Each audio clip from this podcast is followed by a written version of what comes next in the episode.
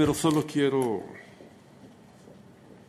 expresar algunas ideas en relación con esta cuestión que presentó el magistrado Sidney.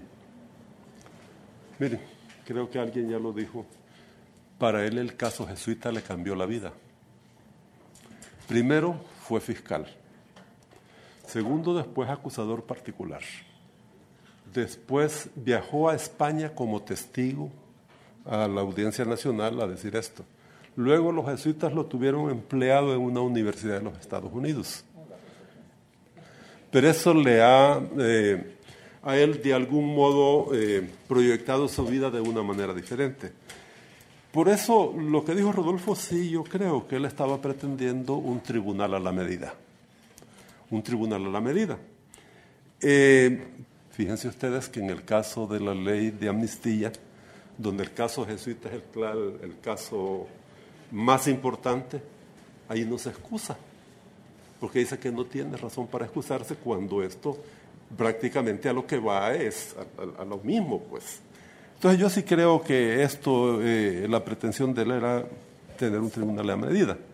Y por otro lado, yo le quisiera decir a Doris Luz, eh, cuando plantee una cosa de esta, primero lea usted lo que pasó en el, acta, el acta de cuando se conoció el caso de extradición. Yo absolutamente no expresé nada, simplemente me limité a dirigir la sesión.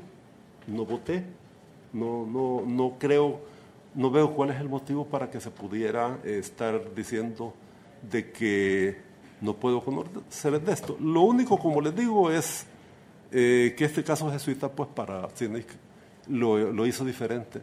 Si no hubiera sido este caso, no sería el Sidney que es ahora.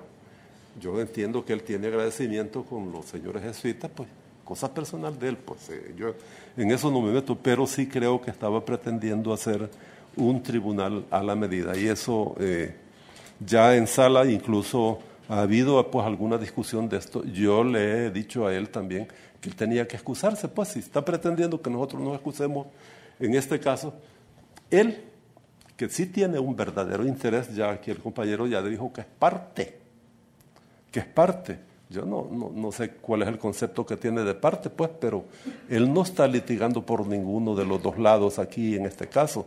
Supuestamente él debería considerarse como una autoridad que le toca resolver.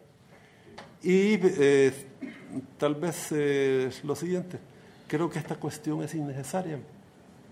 Ya Sergio Luis de algún modo lo dijo que no tiene competencia esta sala para conocer de eso. Tampoco él tiene la facultad de estar recusando a nadie. Eh,